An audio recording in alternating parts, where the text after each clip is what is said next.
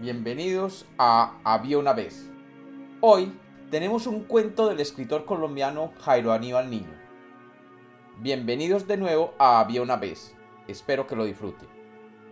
Había una vez, había una vez, un rey que iba en su carroza dorada tirada por seis briosos corceles, y preguntó, ¿De quién son estas tierras?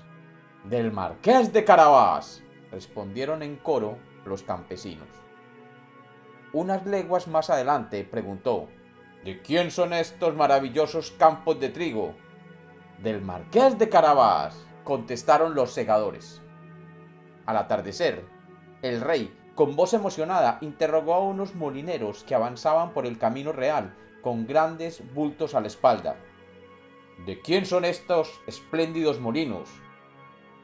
Del marqués de Carabás, contestaron.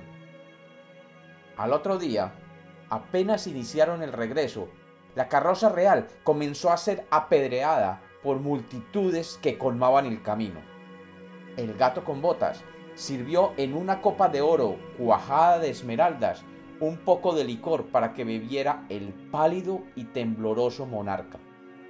Luego sacó la cabeza por la ventanilla y preguntó, ¿De quién son estos espléndidos molinos? Pues de los molineros, respondió la multitud.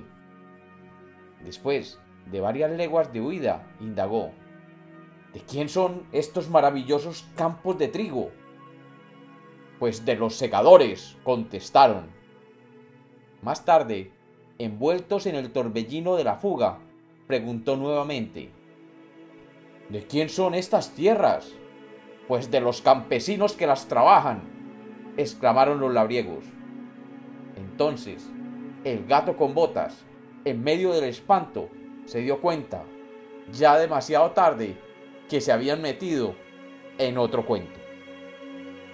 Y como los cuentos nacieron para ser contados, este es otro cuento de Había una vez.